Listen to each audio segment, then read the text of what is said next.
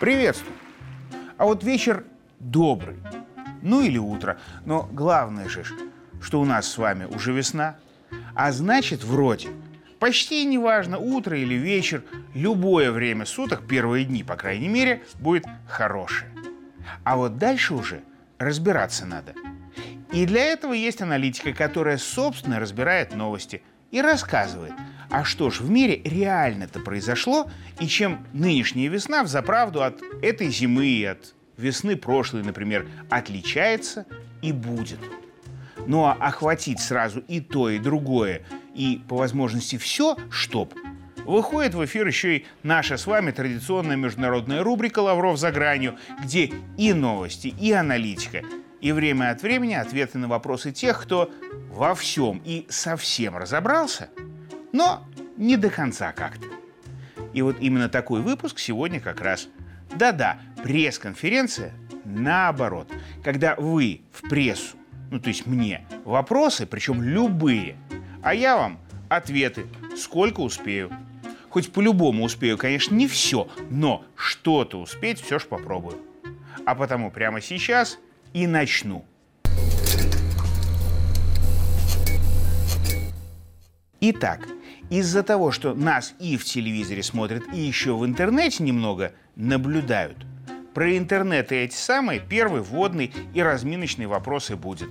От пользователя «Зануда онлайн», который возмутился, а что это не всегда рубрику ему интернет рекомендует, хотя он бы этого хотел.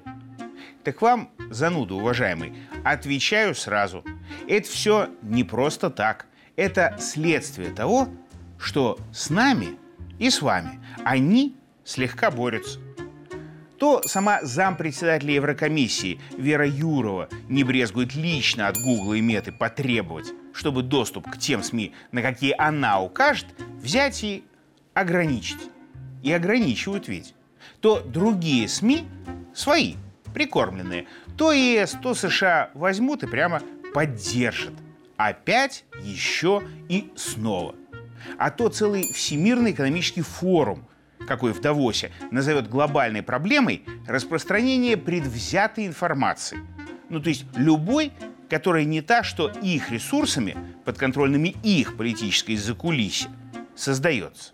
Выходит даже и нашу с вами небольшую рубрику частью большой головной их боли, фактически Всемирный форум миллиардеров нет-нет, да и называет.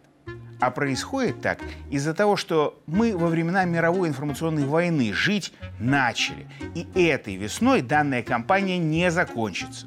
И скажу не по секрету, перед выборами в Европарламент и в Белый дом даже обострится.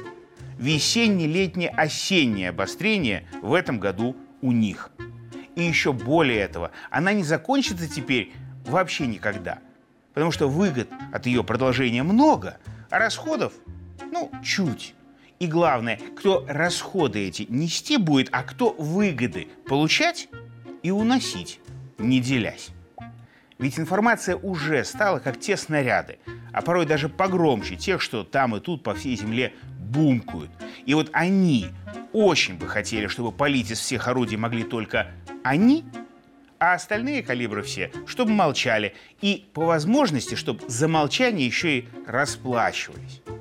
Тогда-то все, как им надо, все будут думать. А то в противном случае же будут просто бесконтрольно с их стороны думать.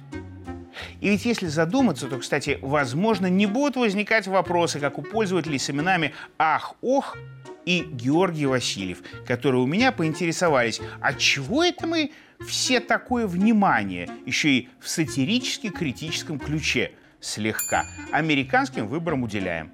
Зачем меня пичкают бесполезными перипетиями выборов за 10 тысяч километров от Беларуси? Реально интересуется виртуальный некто Ах-Ох. Байден живет в развитой цивилизованной стране. Какая разница, какие у него проблемы? Своих, что ли, нет? Вторит ему виртуальный Георгий. А происходит так по трем причинам. Во-первых, потому что от исхода их, этих выборов, отношения на глобусе реально зависят. Ведь даже одно заявление Трампа о возможном, хотя сразу скажу, маловероятном выходе США из НАТО уже шуму в тех странах-сателлитах, что у наших границ, наделало. Во-вторых, потому что их предвыборная кампания на многое глаза по чуть-чуть предподоткрывает. Когда они одни на другого компромат льют. И вот уже, например, так называемый независимый кандидат Кеннеди подтверждает в их эфире, что США стояли за Майданом в Киеве. Или когда оба главных кандидата в речах признают, что проблемы есть, например, вокруг границы, да такие, что Штаты теперь не слишком-то цивилизованной страной даже им самим видятся. А в-третьих, потому что все еще кое-как действующий американский лидер, когнитивный тест, по мнению большинства, пройти не сможет. А вот на кнопку, если случайно на нее упадет, то нажать в состоянии ведь.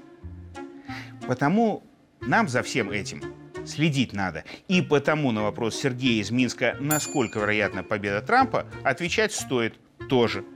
Так отвечаю. Победа вероятнее их аналитикам с каждым днем кажется. А потому более вероятен исход, когда с выборов Трампу через суд будет обеспечен сход. Но и с другой стороны, надо не прекращать наблюдать за тем, кто у демократов за спиной Байдена стоять останется. Потому что не исключено, что сам он отстоять весь этот, а тем более новый срок, может и не смочь. И раз Трампа упомянули, тут Вячеслав Георгиевич по телефону спросил про учение НАТО. Да, они такие идут, самые крупные в этом веке. И, кстати, Швеция, хоть еще и не член, пока, хотя все прочие члены уже согласились, в них уже участие даже принимает. Вот только показательны не учения. А, например, то, что когда Макрон заговорил о возможности переброски военных под Киев, страны-члены НАТО, включая США, ответили армейским хором «это невозможно». Ну, то есть дали исчерпывающий ответ о состоянии боевого духа альянса этого самого. И вот тут, кстати, важно о духе.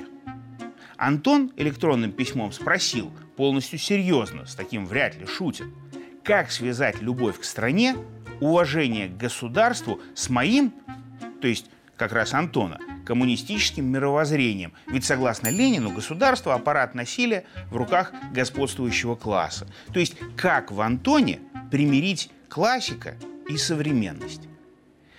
А вот это, Антон, и есть свобода мысли, которую посредством новейших технологий, распространения предвзятой информации и много чего еще вам хотят ограничить. Хотят вам чье-то мнение навязать. А надо, Федя, ну, то есть Антон, надо решать самому. Надо получать разную информацию, надо анализировать ее, надо обсуждать с другими, а вот решать, любишь ли ты сам свою страну, это или сам, и тогда, конечно, любишь, или ты не любишь. И вот это я, Лавров, очень серьезно говорю. Про любовь, тем более весной, иначе никак нельзя. Хотя вот тут Таня из интернета, которая, видно, меня не любит, спрашивает, когда уберут этого, это страшилище с экранов? Так Таня отвечаю с улыбкой. На сегодня уже все. Пока, пока. И даже в следующий раз меня, Танюш, не будет. А будет 8 марта. И я буду маму и барышень любимых поздравлять. И только потом вернусь, чтобы на все вопросы отвечать, все темы поднимать и все новости освещать. А пока ухожу и с наступающим праздником.